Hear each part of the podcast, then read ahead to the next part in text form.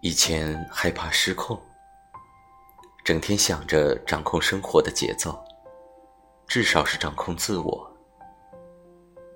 于是费了很多的心思，管理每个时间单元，力求让自己过上按部就班的日子。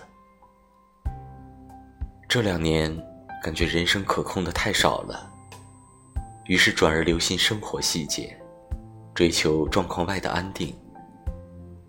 现在每天都会期待新的鸟鸣和冷色的日落，发现与追求自我价值并不冲突。